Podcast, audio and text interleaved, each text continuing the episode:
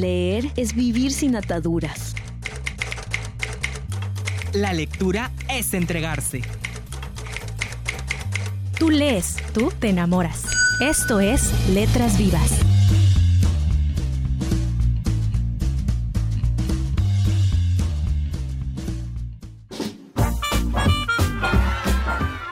Amigos de Letras Vivas de Filey, mi nombre es Melissa Rodríguez y es un gusto tenerlos con nosotras una vez más. Mi nombre es Julia Alonso y les doy la más cordial bienvenida a Letras Vivas de Filey, un programa que es posible gracias a la Feria Internacional de la Lectura Yucatán y a Radio Educación del Mayab, que nos presta las locaciones para llevar a cabo este programa. Y bueno, la semana pasada estuvimos hablando del FIC Maya, el Festival Internacional de la Cultura Maya. Tuvimos una entrevista con Ramón Valdés Elizondo, con Mili Rodríguez y bueno, estuvo pues bastante nutrida la emisión pasada y esta no va a ser la excepción. Tendremos entrevista con Javier Aranda Luna, quien presentó la charla Los mayas y la ciencia en el Salón del Consejo Universitario del edificio central de la UARI. También estaremos hablando sobre la feria de remate de libros, que estuvo bastante concurrida, bastante interesante. También estaremos hablando sobre el remate de libros que estuvo en la Plaza Grande desde el sábado 17 al domingo 25 de octubre. Estuvo todo el día ahí de hecho, el día de la inauguración hubo lluvia. Empezamos, estábamos esperando a que llegara el presidente del FIC Maya y de repente que nos agarra la lluvia y estábamos debajo de las carpas, pues nos pusimos románticos ahí todos juntitos. y bueno, ya llegó el presidente y todos los personajes importantes del festival. Se hizo la inauguración bajo un toldo, pues con algunas personas, las personas más importantes, claro. Y bueno, a pesar de eso, a pesar de que nos agarró la lluvia y todas las cosas que pues no estuvieron en nuestro favor ese día. La gente no dejaba de llegar. Creo que es uno de los eventos que más se espera porque hay muchísimos libros a precios muy accesibles y eso obviamente a la gente le, le gusta, ¿no? Como novedad cabe destacar que se estuvieron haciendo dos rifas cada día. Se regalaban libros de diferentes editoriales y la verdad muy buenos libros que se regalaron y como dijo Melissa anteriormente, ni siquiera la lluvia pudo detener las ganas de leer y comprar libros baratos. Así es. De hecho, a todas las personas que compraban se les daba un boleto y eran las que podían participar en estas rifas. Estas fueron posibles gracias al apoyo que el FIC Maya le ofreció a la Filey, con el cual se pudieron comprar los libros de diferentes editoriales, más de los 50 sellos que nos, eh, nos estuvieron acompañando, y así se pudieron dar de regalo estos libros. Y antes de comenzar, queremos recordarles que tenemos presencia en redes sociales. Pueden encontrarnos, escribirnos, dejarnos algún mensaje, recomendación, lo que ustedes gusten. Estamos en Facebook como Filey, en Twitter como arroba fileymx, en Instagram como arroba fileymx y tenemos correo que es filey.letrasvivas arroba gmail.com. Y bueno, ahora vámonos con un Vox Populi para saber qué es lo que opinó la gente sobre esta feria de remate.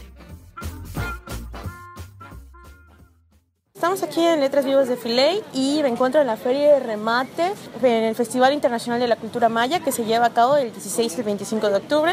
Eh, me encuentro aquí frente a una persona que vino a comprar a la Feria de Remate. Muy buenas tardes. Buenas tardes. ¿Nos puede comentar un poco acerca de lo que ha, ha comprado, cómo ve la Feria del Remate? A mí me gusta mucho ver las ferias de libros. El tipo de libro que yo estoy buscando son sobre fantasmas y todo lo relacionado a ovnis, paranormal hace años aquí en Yucatán tuve programas de radio precisamente sobre esos temas, la hora macabra, el fenómeno ovni, señales de otros mundos. Precisamente por eso busco ese tipo de libros como colección.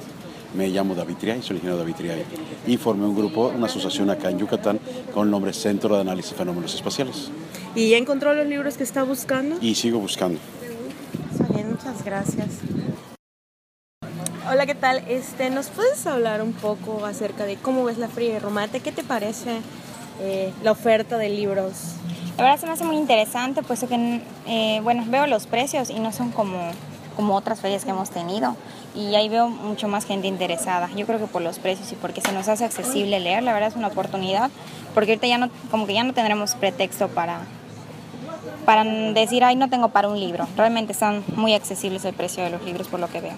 ¿Y ya adquiriste algún libro? ¿Piensas adquirir algún libro? Ya, ya enamoré uno.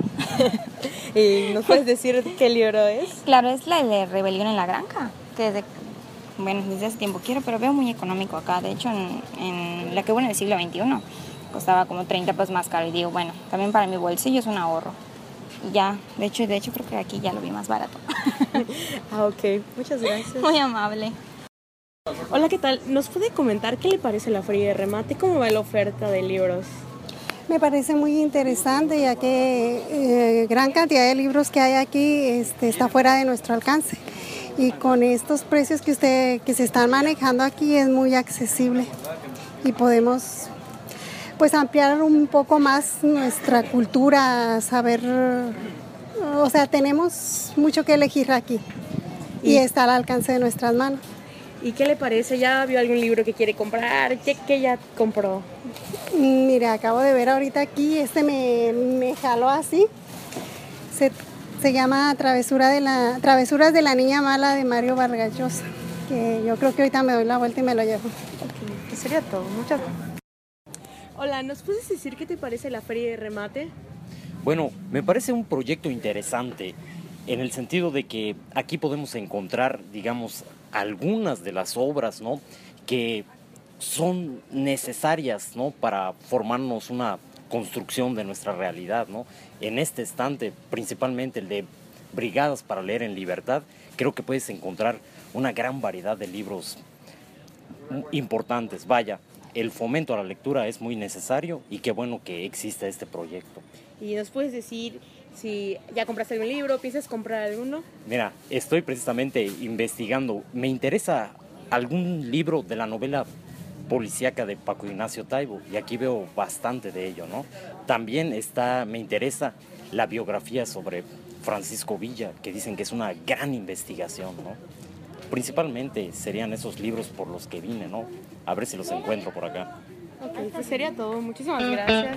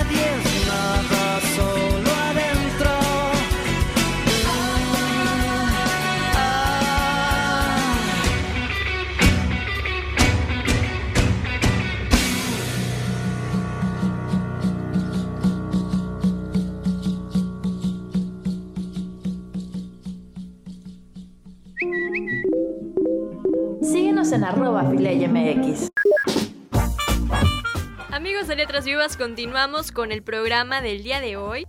Y como ya les habíamos mencionado, estamos hablando del FIC Maya. En la emisión pasada estuvimos hablando de qué se trataron en el año 2012 y en el 2013. En el 2014 estuvimos hablando de la arquitectura. Este año, en el 2015, se trató sobre la ciencia en el tiempo, el paisaje y la arquitectura en el Maya. Se reunieron especialistas de todo el mundo para dialogar y compartir descubrimientos y conocimientos, así como también se presentaron testimonios escritos de autores que han dedicado su tiempo para esclarecer los enigmas de la ciencia de los mayas.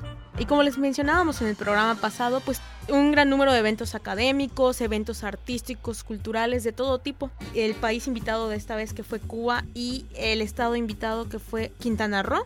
Y tuvimos algunos eventos muy interesantes, como por ejemplo la Compañía Nacional de Teatro de Limba presentando la obra Éramos Tres Hermanas, dirigida por el gran, gran actor Luis de Tavira. Tuvimos otro tipo de evento, tuvimos gala operística del Palacio de Bellas Artes. Y los eventos artísticos se realizaron en varios teatros de la ciudad de Mérida, como el Teatro Fantasio, el Teatro Peón Contreras, el Teatro Armando Manzanero. Se agradece que podamos acceder a este tipo de eventos culturales, que son muy interesantes. Y hay que recordarle a la gente, bueno, esta edición ya terminó, pero se planea que sea para largo esto, o sea, incluso ya se tiene organizado hasta el 2018. Entonces hay que recordarle a la gente que tienen que participar en estos eventos porque están hechos para todos nosotros. Hay que aprovecharlos. Y bueno, no solamente hubieron eventos artísticos con cantantes, con bailarines, sino que también estuvieron los eventos académicos, que estos sí se enfocaban más a hablar sobre la cultura maya y sobre la ciencia, precisamente porque ese es el tema de la edición de este año. Pero de eso les hablaremos en un momentito. Ahorita podemos hablar sobre cuán exitosa fue la feria de remate de este año. La feria de remate de libros de la Filey tuvo lugar en la Plaza Grande de la ciudad de Mérida y comenzó el 17 y terminó el 25 de octubre. Y la verdad estuvo muy interesante porque nos acompañaron más de 50 editoriales, entre las que se encuentra Maldonado Editores, el Fondo de Cultura Económica, Castilibros, Editorial Época, Sede Culta, Planeta, Océano, un gran número de editoriales, un gran número de libros que estuvieron ofreciendo y la verdad, sobre todo lo más importante es que eran libros a precios accesibles, entonces era inevitable ir a la feria de remate y no salir sin un libro. Y es que hubo más de 40 mil asistentes en todo este tiempo que estuvieron los 29 expositores y este año se superó el número de asistentes de años pasados y obviamente pues los ingresos también se superaron con casi 19 mil ejemplares vendidos y 574 mil pesos. Pues ya sabemos que la Feria de Remate es un éxito y la verdad ya llegó para quedarse. Y cabe mencionar que se estuvieron haciendo las rifas el día de hoy tendremos una entrevista con el periodista Javier Aranda, quien dio una charla precisamente sobre este tema. Esta charla que dio Javier Aranda sobre los mayas y la ciencia, la verdad fue una charla bastante interactiva porque tuvimos la oportunidad de dialogar de mostrar nuestras impresiones sobre los mayas con el escritor. La charla habrá durado aproximadamente como unos 20 minutos, pero lo que valió muchísimo la pena de asistir fue que hubo una sesión de preguntas y respuestas y amablemente el escritor compartió su punto de vista, complementó e incluso retomó ideas de las personas que asistieron a este evento asistieron muchísimos jóvenes, nos permitió poder dialogar y sobre todo la cultura maya es algo de lo que nos debemos, debemos, porque es un deber, nos debemos de sentir orgullosos de todo el legado que los mayas dejaron y la verdad ha perdurado. Porque los mayas somos todos y la verdad no me sorprende que haya sido un evento tan concurrido porque no es la primera vez que es que Javier nos, nos acompaña y siempre eh, toda la gente lo espera muy ansioso porque tiene muchas cosas interesantes que decir. Y aunque algunos pudieran pensar que los eventos más concurridos fueran completamente artísticos, pues ya vemos con él que realmente no, porque este fue uno de los académicos y se centraba en hablar sobre pues todos estos avances y todo lo, inteligentes que eran los mayas y es algo que, que hay que seguir hablando y hay que fomentar y hay que conocer completamente. Y bueno, para que les cuenten más sobre todo esto que se habló en, esta plática, vamos ahora con la entrevista que le hicimos al periodista Javier Aranda Luna y continuamos con más en Letras Vivas de Filey.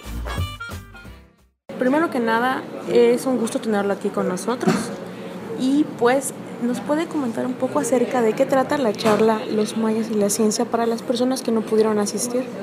Bueno, la idea de los mayas y la ciencia, hay algunas cosas que tenemos claras o muy vendidas, ¿no? pero seguimos preguntándonos dónde se fueron aquellos mayas asombrosos que construyeron esas grandes pirámides y no nos damos cuenta por ignorantes que están aquí, que es la gente que vive aquí, son los mismos, no se fueron a, ninguna parte. Y no hemos estudiado yo creo que suficientemente, yo creo que, bueno, hay especialistas, pero no se ha estudiado suficientemente o no se ha divulgado ese conocimiento que ellos adquirieron. A mí me asombra mucho que, por ejemplo, en toda la zona de pinturas de glifos, de esos libros escritos con pinturas, aparecen unos hombres sabios que tienen, digamos, en sus manos el conocimiento. Y cada vez que vemos uno de esos pequeños hombres en los grandes murales, nos están diciendo, o en las estelas, nos están diciendo que su, su conocimiento de algún tema se perfeccionó, digamos, y lo actualizaron. ¿Quién lo actualizó? La gente que sabe, los que saben leer perfectamente los astros y los libros. Ese pensamiento crítico como que no hemos entendido que lo tenían y es un pensamiento crítico que incluye la autocrítica, porque no cualquiera dice, bueno, nos equivocamos, no, simplemente está diciendo, creíamos que era este, este cálculo astronómico y no era así, lo corrigen, se acercan al, punto cierto o real, ¿no? Entonces, ese tipo de cosas no les hemos dado el suficiente valor no les hemos dado el suficiente valor al pensamiento y a la poesía, por ejemplo, de, de los indios mesoamericanos, que construyeron grandes edificios, grandes pirámides, en una época en que Europa vivía en el oscurantismo. O sea, ese tipo de contrastes como que no lo hemos sabido establecer, porque yo creo que es importante en la memoria que tengamos la capacidad de saber cuál es el lugar que teníamos en determinados momentos para que no sigamos viendo a los indios de ahora como ciudadanos de segunda. Bueno, usted como periodista ha escrito sobre diversos autores como Gabriel García Márquez, Haruki Murakami, Elena Poniatowska, por mencionar algunos. Cuéntenos, ¿por qué un periodista escribe sobre literatura? Bueno, porque la materia prima del periodismo es el lenguaje. Ya se Muchos dirán es la información, sí, pero la información la tienes que transmitir de algún modo. Nuestra primera herramienta, nuestra masa primigenia es el lenguaje. Tenemos que cuidarlo, tenemos que expresarlo, digamos, a través de la televisión, del radio o de la prensa escrita. Entonces, cuando te dedicas justamente a hacer periodismo y te metes al mundo de la cultura, ahora sí que te metes al estudio de la masa misma, que es el vehículo fundamental del periodismo, que es la palabra, ¿no? y eso te lleva a acercarte a este tipo de autores. Últimamente ha estado circulando un poema, entre comillas, de García Márquez, lo acabo de ver en el aeropuerto, en, los tapetitos que te ponen para comer. Este, y dice, es un poema bastante cursi, y abajo dice García Márquez. Yo lo leí y dije, es un atentado contra García Márquez porque no es de García Márquez, él no era cursi, no es el del famoso persona que tenía como un, muñeco que hablaba con él. Es otra cosa nueva, muy cursi, y no sé por qué lo hacen, ¿eh? francamente. Cualquiera escribe sus versos cursis y le pone García Márquez, y cualquiera, mucha gente, y eso habla de nuestra ignorancia, cree que es cierto. Bueno, eh, ¿en algún momento consideró dedicarse a otra cosa que no fuera el periodismo? Pues estudié letras y periodismo, digamos que es lo mismo, o está, va muy de la mano. Últimamente me ha dado mucho gusto que la reciente premio Nobel Svetlana Alejandrova sea, sea una periodista porque se ha ninguneado mucho al periodismo al decir que es solo periodismo. Yo me acuerdo que hace 10 o 15 años decían a Elena Poniatowska que ella no era escritora, era periodista. Y lo decían supuestamente personas cultas y eran más ignorantes que el que te puedas imaginar. ¿Por qué? Porque era una forma, cuando no hay argumentos literarios para decir este personaje, este escritor no funciona, la forma fácil es decir, él no es escritor, él es periodista. Si tú haces un análisis de los escritores o los que hacen novelas actualmente y quitas a los viejitos que se están muriendo este, paulatinamente, vas a ver que muchos de los autores más leídos ahora por jóvenes y viejos son los periodistas, porque nos están contando historias que nos emocionan más que cuentos tontos, que poemas absurdos de un grupo de, de cuates que dicen escribir bien, que tampoco escriben bien. Usted actualmente cuenta con un espacio en televisión nacional en el que habla sobre la cultura y precisamente estuve viendo que ah, semanalmente o cada determinado tiempo habla sobre algún autor, sobre algún libro. ¿Nos puede contar qué tan cuál es la importancia, cómo considera que esto sea como en beneficio como para la sociedad, qué es lo que le es una manera de retribuirle a la sociedad, cómo es esta interacción que tiene con las personas, interactúa, le comenta con usted acerca de lo que están leyendo.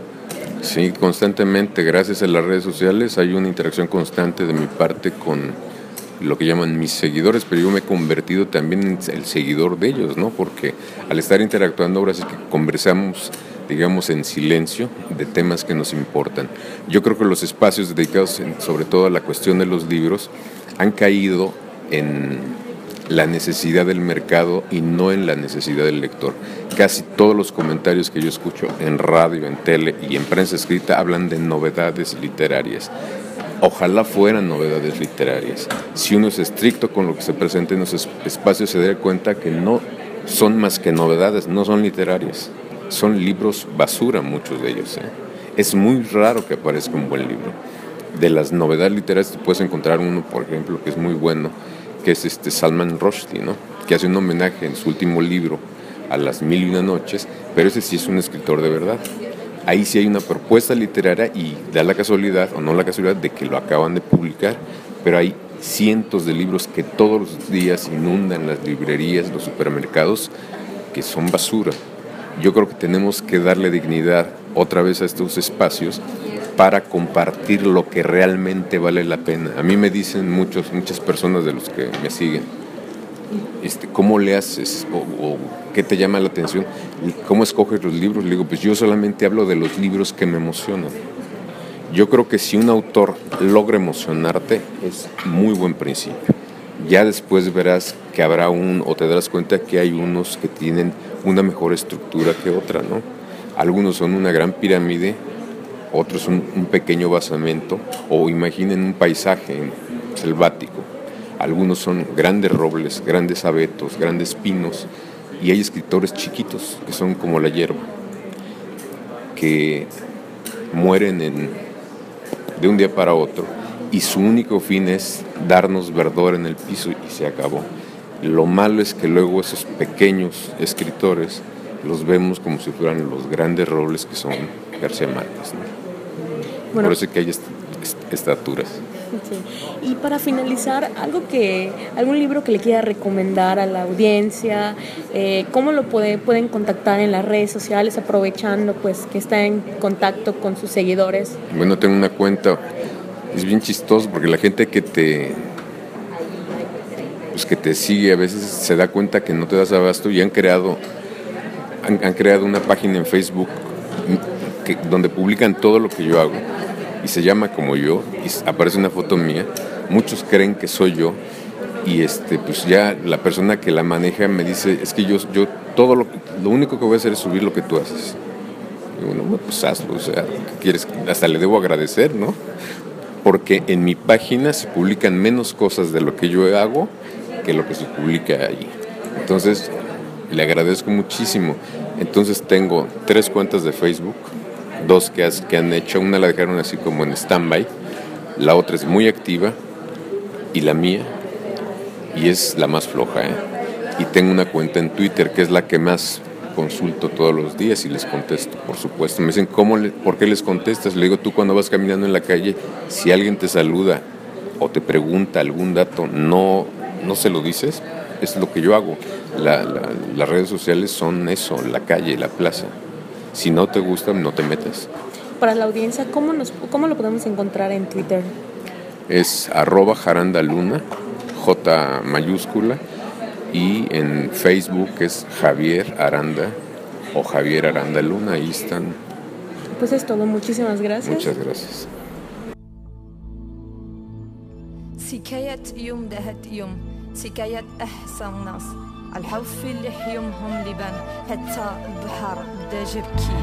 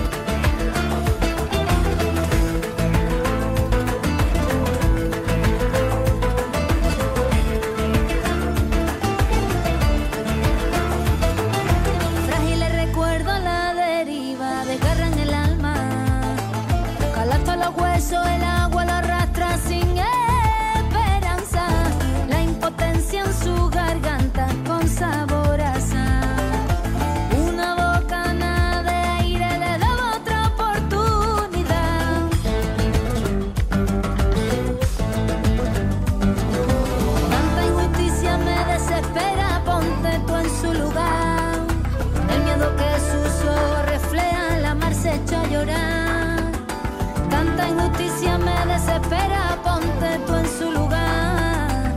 El miedo que sus ojos reflejan, la mar se echó a llorar.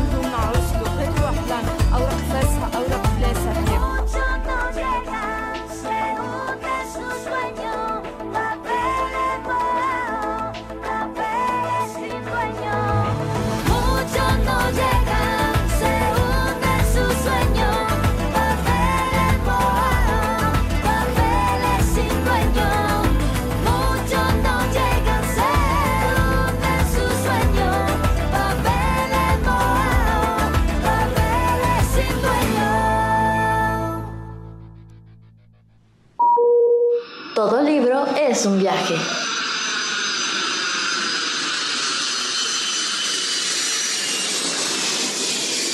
Continuamos en Letras Vivas.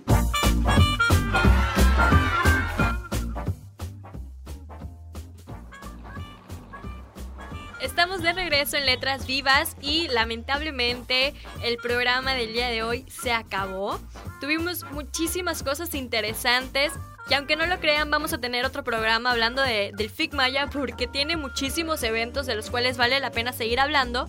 Por ejemplo, en la próxima edición tendremos una entrevista con el maestro Hilario Chicanul, quien nos habla sobre la presentación de su libro La ardilla que soñó y nos, nos mencionan lo importante que son los sueños para los mayas, pero también habla sobre un tema que es bastante importante y principalmente aquí en Yucatán, que es sobre escribir también en maya para toda la población que es maya para que nosotros también conozcamos un poco más sobre nuestra cultura, porque vivimos aquí, pero muchos pues no estamos muy inmersos.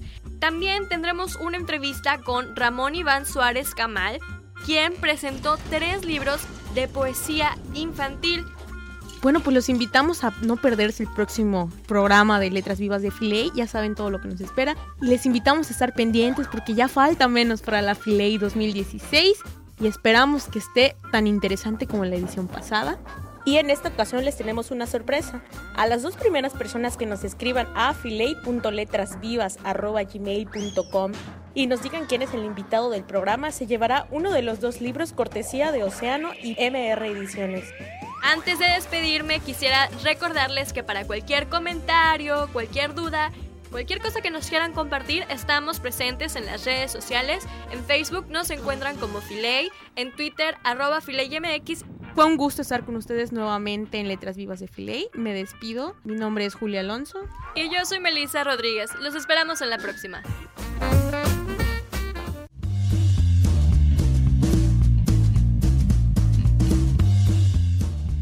Letras Vivas es una producción de la Feria Internacional de la Lectura en Yucatán, Filey.